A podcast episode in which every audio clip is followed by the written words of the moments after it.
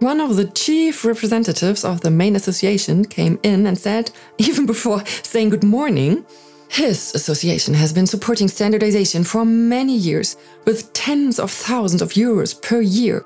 And the head of our legal department said, Well, we won't even be starting with any talk of blackmail. Um, um, um that isn't. Oh, yes, that's what's called blackmail. And good morning, by the way.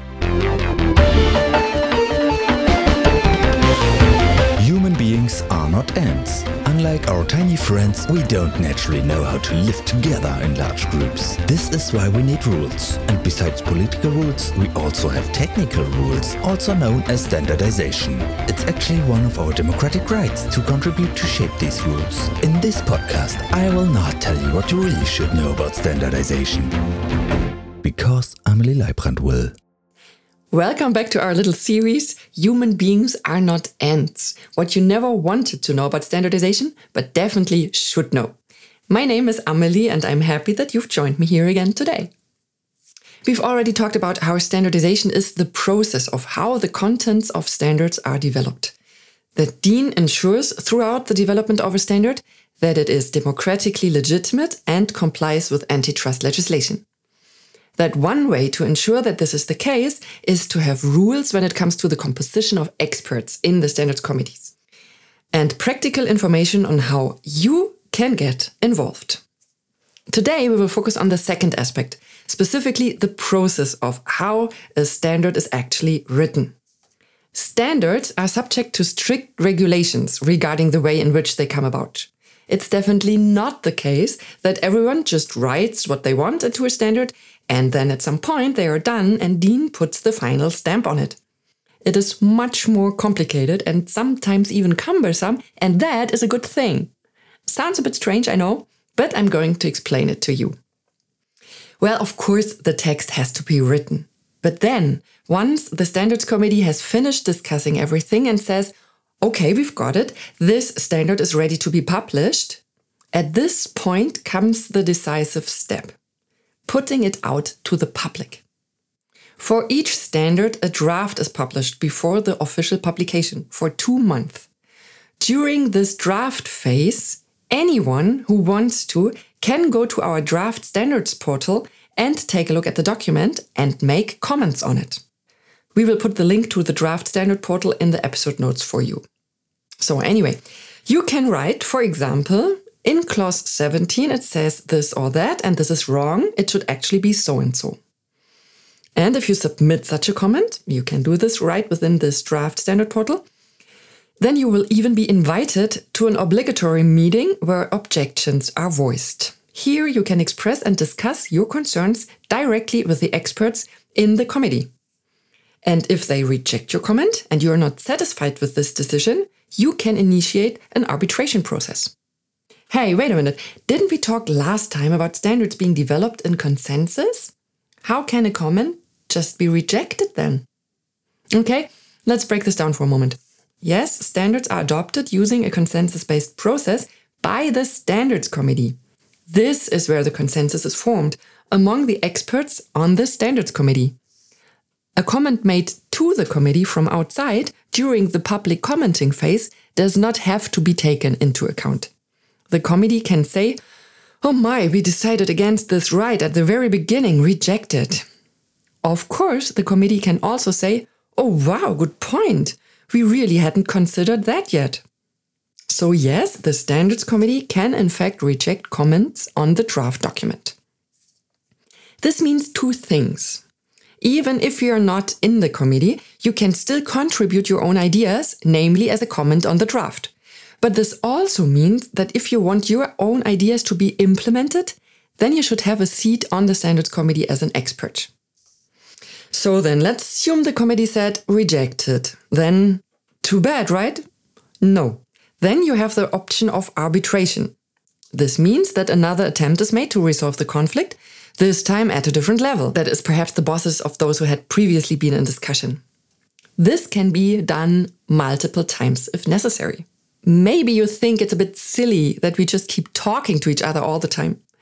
Maybe you like the idea of DIN finally pounding on the table and saying, okay, enough with the endless discussion. This is how we are going to do it. Most of us are kind of used to this. Everywhere there is somebody who tells us how things are going to be done. Back in the day at school, our teachers. At university, our professors. At home, our parents. At work, our boss. But not DIN. How we do things is truly quite unique. This also requires something really special from the experts in the committee, namely the willingness to find compromises and the ability to achieve results with the discussions. There is no one who dictates the final outcome. Everyone discusses on equal footing, and DIN does not impose any content. We are neutral when it comes to content. It took a while for me to realize how valuable this is and how unique, even in our democracy. Kind of crazy, right? Doesn't democracy mean, after all, that we all collectively determine the rules by which we all want to live together? So now, the million dollar question is if DIN does not determine the content of standards and makes the final decisions, then what exactly is so special about DIN? DIN is neutral, not passive. Do you see the difference? Passive is when I do what the person who yells the loudest wants. Neutrality is something you have to be able to defend, otherwise, it's worthless. And DIN does defend it. I once experienced such a situation because a particular project landed on my desk, which I will tell you about in a second. But I have colleagues who deal with these types of situations all the time. This experience was truly an eye opener for me and is ultimately why I am doing these podcast snippets for you. Because it was only then that I really understood what DIN is and how important it is that you know too. Well, actually, I'm not exactly allowed to tell you this. It's really internal stuff. But since it's important to me, I'm just making the whole thing anonymous so that I can share it with you. So here's what happened. Five out of six manufacturers of a certain technology that we have in Germany are sitting in the standards committee, and a few others who kept kind of a low profile. The committee had like a main standard for the essential technology, which was already a bit older. The five manufacturers were totally happy with it. The production flow was running great, everything fine. The sixth manufacturer had done more research and developed a much more environmentally friendly variation of this technology. The methodology had changed a bit, and due to this change, the sixth manufacturer could no longer offer their products according to DIN, because this change was not reflected in the standard. In this industry, however, it's super important that you can write according to DIN on your products, otherwise, you won't sell a single one. So the sixth manufacturer submitted a standardization request to the standards committee asking whether the standard might not be broadened. The committee wrote back, Nah, we don't want this. The sixth manufacturer found out that you can not only develop standards at DIN, but also specifications. These are called DIN specs. They are developed in a slightly different way, but more on that later. An important difference in the case of a standards proposal, we ask the committee that is thematically closest, we have the following proposal here. Do you want to do it? As for a DIN spec, we ask, we have this proposal. Is there already an existing document?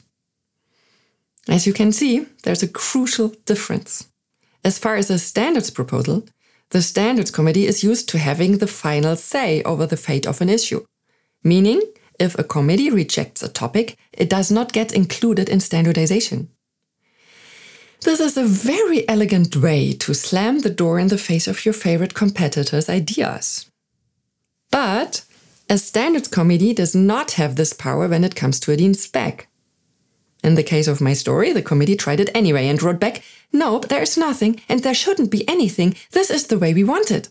And we replied, Yeah, thanks, but that wasn't the question. The question was, Is there already something out there addressing this issue?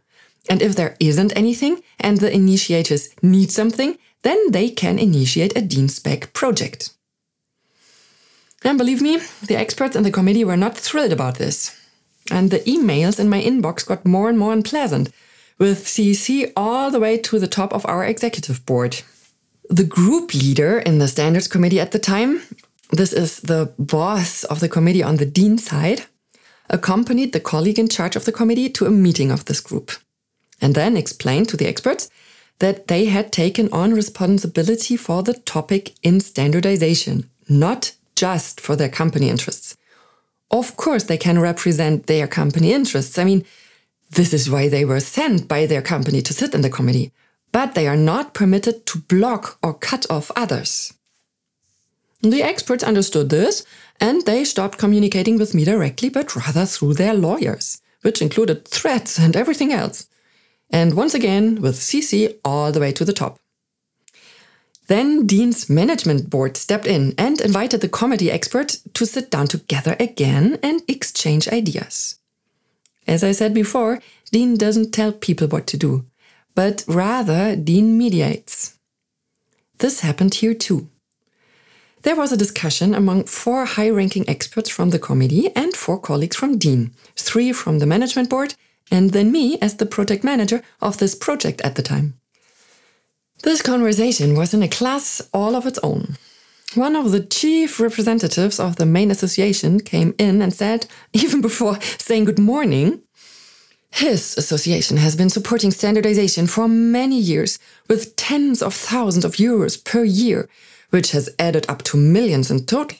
And he now has problems explaining to his members why they should continue to spend even more money. And the head of our legal department said, Well, we won't even be starting with any talk of blackmail.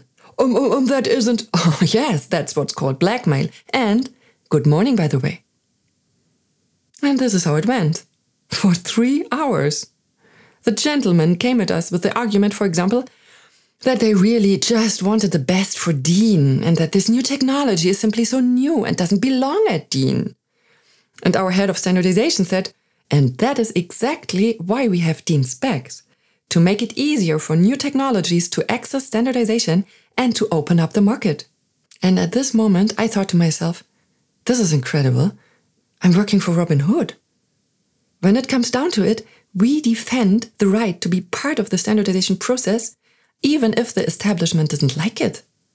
But we don't do that by ourselves. We remain neutral. You have to activate it from the outside. And everyone should know this. And now you do know. So let me summarize. Standardization is the process by which a body called a standards committee, with a stipulated composition and following a specific process, develops the contents of documents and adopts them by consensus. Yes, this is the lowest common denominator, but it is a common denominator. Don't underestimate that. The results of standardization are called standards. Who would have thought? In this way, DIN standards are democratically legitimate and in compliance with antitrust legislation. Maybe you're thinking, oh, cool, it sounds exciting at DIN and you want to be part of it, then take a look at our job openings. Yep, you can, just like me, work at DIN and keep all these processes going. You'll find a link to our job advertisement in the episode notes. But if you're still thinking, huh, I'm not entirely sure what exactly this is, this DIN place. Never fear, I will tell you all about that next time. On that note, I look forward to having you here and stay curious.